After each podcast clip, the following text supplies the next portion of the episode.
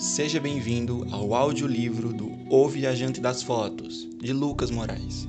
Espero que use fones e ajuste a velocidade ao seu gosto. Noite, meu anjo. Pasta 1, capítulo 4 Ezequiel, em O Chantagista. Morando em um dos bairros mais próximos do campus, Ezequiel conhece bem as pessoas simples daquele lugar desde quando nasceu. Alguns julgam ser uma zona pobre perto da universidade, mas ele gosta dali independentemente dos julgamentos que ouvia. Ou ao menos é isso que seus pais dizem a ele toda hora. Você precisa aceitar quem é, filho. Ele sempre foi um filho agradecido, mas depois que seu pai perdeu o emprego, mesmo tendo sido dos melhores segurança da família Torres, é que as coisas se desandaram, principalmente para sua mãe, que teve que se, se desdobrar para trabalhar em três horários na penitenciária. Ela não queria se submeter a isso. Ela queria mesmo abrir um salão, como havia se planejado, mas deu tudo errado. Sempre dava. Havia momentos que ela saía do emprego para fumar, ou às vezes faltava um horário para ficar em casa assistindo TV com seu marido. Mas Ezequiel sabia que ela era esforçada apesar disso. Ele tinha que reconhecer isso em Isabela. Ezequiel e seus pais imaginam um belo futuro para si, seguindo o caminho dos estudos, claro, mas que infelizmente está ficando cada vez mais complicado. Uh, ele precisa de dinheiro e nunca trabalhou, a não ser ganhando os trocados, passeando com alguns cachorros de rua. A última vez que Ezequiel fizera o serviço, a cadela do senhor João saiu pelas ruas e se sujou completamente de areia e de lama, e o dinheiro que ganhou passeando com os cães foi todo revertido para pagar o banho para a cadela, fazendo-o voltar para estaca zero. Mesmo que Ezequiel passe por este ano e consiga entrar em uma boa universidade, precisará trabalhar em algo, por conta das grandes despesas da casa que seus pais não, não estão mais dando conta, o que é, por agora, impossível. Ezequiel vestiu sua blusa meditação de gola alta e, a colocou, e colocou o seu único casaco quente e bonito por cima, um verde musgo, que deixava o garoto pálido e um pouco acinzentado pelo contraste. Não que alguém conseguisse notar, já que a touca marrom proveniente de um moletom contrastava ainda mais todas essas cores e caía por cima dos seus cabelos castanhos, lisos e sem brilho, e boa parte do seu rosto. O rapaz se despediu de seus pais e saiu de casa, dirigindo-se para um, mais um dia de curso proporcionado pela universidade próxima. Ele conseguira entrar em primeiro lugar. Em segundo, em segundo, ficara a inteligente da Carla, Ora, ele não se sentia um cara completamente inteligente. Pelo contrário, ele sempre tem que se esforçar ainda mais para conhecer coisas novas. E ainda assim, conseguiu ser um dos mais novos já recrutados para o curso, para o curso do avançamento. Entrou com 17 anos e se sente bem com isso. Você é o garoto mais estranho e engraçado que eu já conheci, disse uma vez seu tio Roger, quando contou o que passou. Ele adora o tio e sente saudades dele também. Já cansado de reclamar dos invernos da cidade, tenta não praguejar tanto enquanto o frio da cidade o atinge nas costelas enquanto ele caminha. Se sentiu mais confortável colocando as mãos geladas no bolso e sente que há algo dentro. Ezequiel tira uma pequena pulseira de prata, um pouco gasta nas laterais. Era de sua antiga namorada, Agatha.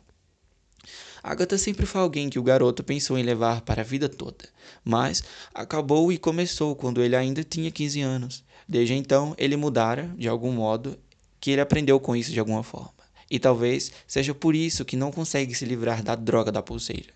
Ele já tentou queimá-la perto da Praça do Moura, mais conhecida como Praça da Grécia, onde se beijaram pela primeira vez, e desistiu no mesmo instante, deixando a pulseira um pouco mais gasta. Sua garganta apertou e, para não chorar como bobo novamente pelo namoro que não deu certo, ele apenas seguiu em frente com seus passos. A única coisa que fez foi guardá-la de volta no bolso e tentar lembrar de algo bom. E então se ateve à reminiscência do dia em que se conheceram. É uma história engraçada e Ezequiel adora lembrar. Era inverno e os dias estavam todos nublados e frios, menos o dia em que se viram pela primeira vez. Estava ensolarado. Cachorros corriam com seus donos, crianças do seu bairro molhavam-se nas ruas e adultos conversavam do lado de fora. Ezequiel vestia uma regata branca e sentia o sol queimando seus braços de uma maneira tão gostosa que ele simplesmente não se importava com mais nada a não ser aquela sensação prazerosa.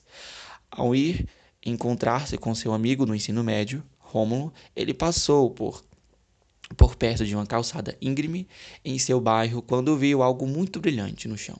Ele abaixou-se até o objeto. Era brilhante, prateado, bonito, Mal, mal havia pegado a pulseira pesada quando alguém projetou uma sombra em si. Uma menina se levantou rapidamente, ainda com a pulseira na mão, e a encarou. Ela parecia assustada e com um olhar perdido. Seus olhos pretos e confusos combinavam com sua pele clara. Seu cabelo era ondulado e preto, assim como seus olhos. A raiz do cabelo era lisa, mas a cada centímetro ficava mais e mais ondoso. Ela usava brincos prateados, não tão cintilantes como a pulseira. Toda sua roupa era branca e ela pareceu estar com frio. Ezequiel esquivou-se da sombra, sentindo o sol novamente em seu rosto. Ela então falou com a voz trêmula: Desculpa, eu não quero parecer grossa, mas essa pulseira é minha. Por favor, você poderia devolvê-la? Sim, respondeu o garoto sem ao menos pensar. Quero dizer, não a peguei de nenhum lugar, acabei, acabei de encontrá-la aqui. Não acredito que a deixei cair.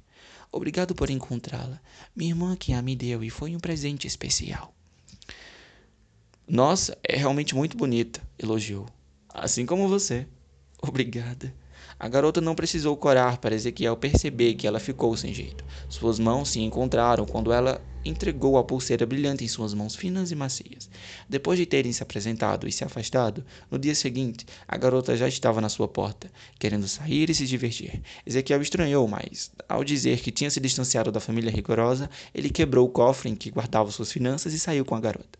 Eles saíram por umas duas semanas e se divertiram à beça. Ele tinha, ela tinha roupas diferentes e caras, mas nunca o olhou com, mas ela nunca olhou com aqueles olhos de desprezo para ele. Ele era o mesmo Ezequiel de sempre, perto da garota. Ela não era da cidade, morava em um local literando do mesmo estado, e isso foi propício, pois assim ele, pode, ele pôde mostrar alguns locais da cidade que gosta. Brincando com a garota, Ezequiel costumava imitar a fala dos patrulheiros da muralha em uma série de televisão que ele gosta muito. Você ainda está cheirando a verão. E ela sorria, sempre sorria, principalmente quando andava de mãos dadas, ou quando, troca, ou quando tocaram suas mãos pela, pela primeira vez. Ezequiel ainda sentiu o calor de seus dedos e era estranho de sentir, principalmente quando começou o frio. Voltando para o presente em um roupante, Ezequiel agora anda em passos largos, para não se molhar com a chuva fina até que ele chega ao campus. Ainda sentindo a pulseira em seu bolso, ele só desvia seu, seus pensamentos de Ágata quando vê Liana Torres na entrada da universidade. Uma bela garota, analisou. Ela também corria até o prédio e Ezequiel notou que ela estava chorando. Provavelmente estava triste ou preocupada com algo. E então, antes de entrar em uma das salas, um homem alto e, e preto a interceptou. Parece, ele parecia calvo a longa distância. Ezequiel juntou as sobrancelhas ao ver quem era e desistiu de segui-la para a sala, assim que viu ambos caminharem juntos até um outro bloco escondido da universidade. Segurar sua curiosidade nunca foi seu, seu maior forte. Seguindo Liana e o homem, decidiu que iria tentar ver e ouvir algo que explicaria o motivo de sua angústia, porque Eliane estava chorando há segundos antes. Chegando até o prédio, viu e ouviu algo que não queria.